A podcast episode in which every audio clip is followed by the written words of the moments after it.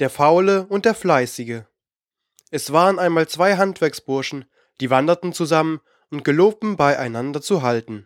Als sie aber in eine große Stadt kamen, ward der eine ein Bruder liederlich, vergaß sein Wort, verließ den anderen und zog allein fort, hin und her. Wo es am tollsten zuging, war's ihm am liebsten. Der andere hielt seine Zeit aus, arbeitete fleißig und wanderte hernach weiter. Da kam er in der Nacht am Galgen vorbei, ohne dass es wusste, aber auf der Erde sah er unten einen liegen und schlafen, der war dürftig und bloß, und weil es sternhell war, erkannte er seinen ehemaligen Gesellen. Da legte er sich neben ihn, deckte seinen Mantel über ihn und schlief ein.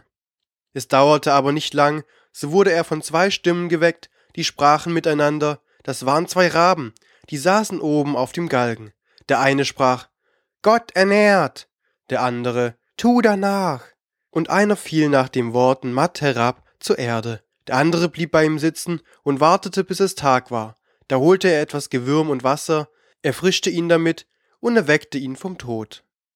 Wie die beiden Handwerksburschen das sahen, verwunderten sie sich und fragten den einen Raben, warum der andere so elend und krank wäre. Da sprach der Kranke, weil ich nichts tun wollte und glaubte, die Nahrung käm doch vom Himmel.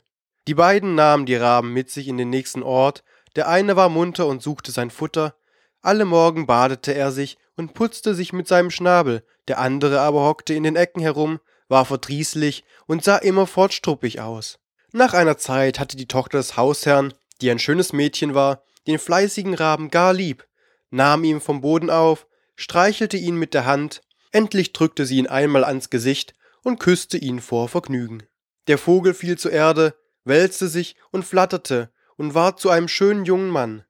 Da erzählte er, der andere Rabe wär sein Bruder, und sie hätten beide ihren Vater beleidigt.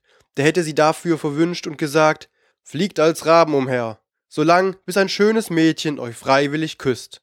Also war der eine erlöst, aber den anderen Trägen wollte niemand küssen, und er starb als Rabe. Bruder Liederlich nahm sich das zur Lehre, ward fleißig und ordentlich und hielt sich bei seinen Gesellen.